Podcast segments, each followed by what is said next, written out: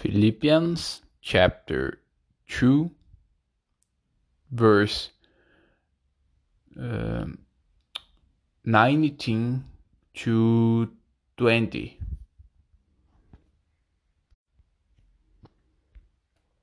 Timothy and Epaphroditus.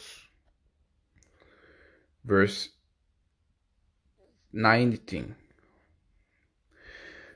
I hope Mm, the Lord Jesus to send Timothy to you soon, that I also may be cheered when I receive news about you. I have no one else like him who who will show genuine concern for your welfare. For everyone looks out for their own interests, not those of Jesus Christ. But you know that Timothy has proved himself because as a son with his father, he has served with me in the work of the gospel. I hope, therefore, to send him as him as soon as I see how things go with me. And I confident in the Lord that I myself will come soon.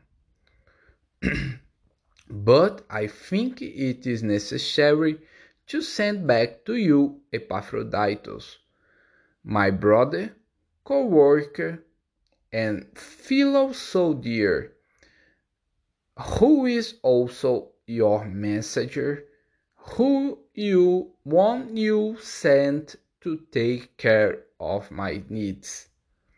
So we longs for all of you and is distressed because you heard he has will. Indeed, he has will, and almost died.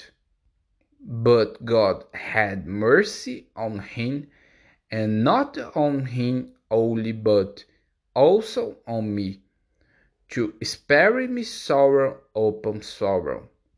Therefore, I am all the more eager to send him so that when you see him again you may be glad and I may have less anxiety.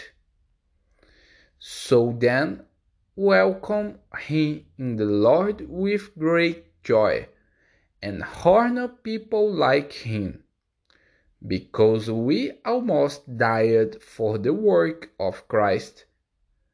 We risked his life to make up for the help you yourselves could not give me.